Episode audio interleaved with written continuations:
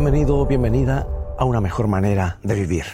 Hoy hablaremos de los tres poderes que existirán en este mundo en el tiempo del fin. Y lo que te presentaré hoy es un tema teológico profundo y profético anunciado por Jesús. Jesús conoce el futuro y él siempre dice la verdad. Por lo tanto, es un tema muy importante, clave. Jesús lo presenta con todo cariño y de la misma manera lo estamos haciendo en esta hora. Apocalipsis 16, 13 y 14. Vi que de la boca del dragón, de la boca del monstruo y de la boca del falso profeta salían tres espíritus inmundos o impuros en forma de ranas. Eran espíritus de demonios que hacían señales milagrosas y salían a reunir a todos los reyes del mundo para la batalla del gran día del Dios Todopoderoso.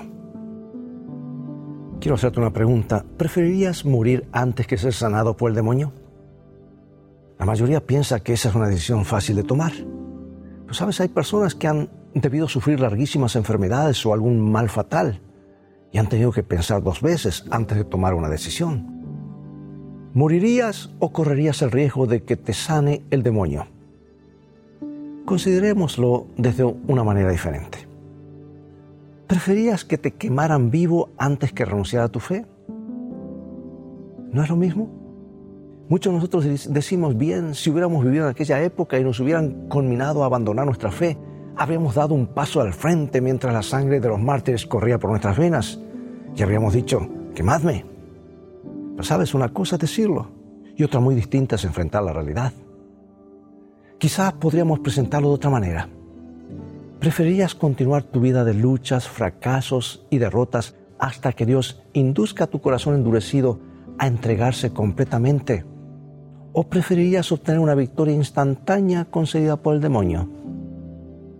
¿Puede dar victoria el demonio?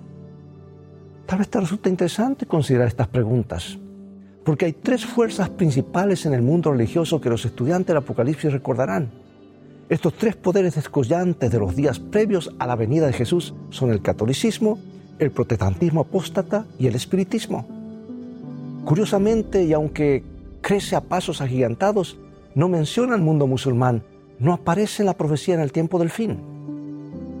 Es interesante notar que en algunos libros recientes, los dirigentes religiosos mundiales dicen que ven tres movimientos diferentes en el mundo religioso de hoy, el catolicismo, el protestantismo y el neopentecostalismo o movimiento carismático. Y este último está creciendo a pasos agigantados. Está atravesando todas las barreras denominacionales, incluso las religiones más conservadoras. Yo creo, amigo y amiga, que hay fuerzas solapadas que están obrando en todo lugar del mundo actualmente. Y antes del fin veremos muchas otras manifestaciones de este tipo. Por esta razón es importante estudiar los temas del Espíritu Santo y de las modernas manifestaciones de lo falso y lo verdadero mientras se aproxima el fin. Ir a la palabra de Dios y estudiar lo que nos dice para nuestro tiempo. Dios no ha de dejar en tinieblas a los sinceros, porque en su sagrado libro contestará las grandes preguntas de la vida. Dios nos ayude a ir, escudriñar los mensajes para esta hora de este bendito libro. Mientras tanto, Dios te bendiga y recuerda, en el viaje de la vida las cosas van a terminar bien. Si tienes a los principios de la Biblia como tu GPS y a Jesús como tu guía, porque esa es una mejor manera de vivir.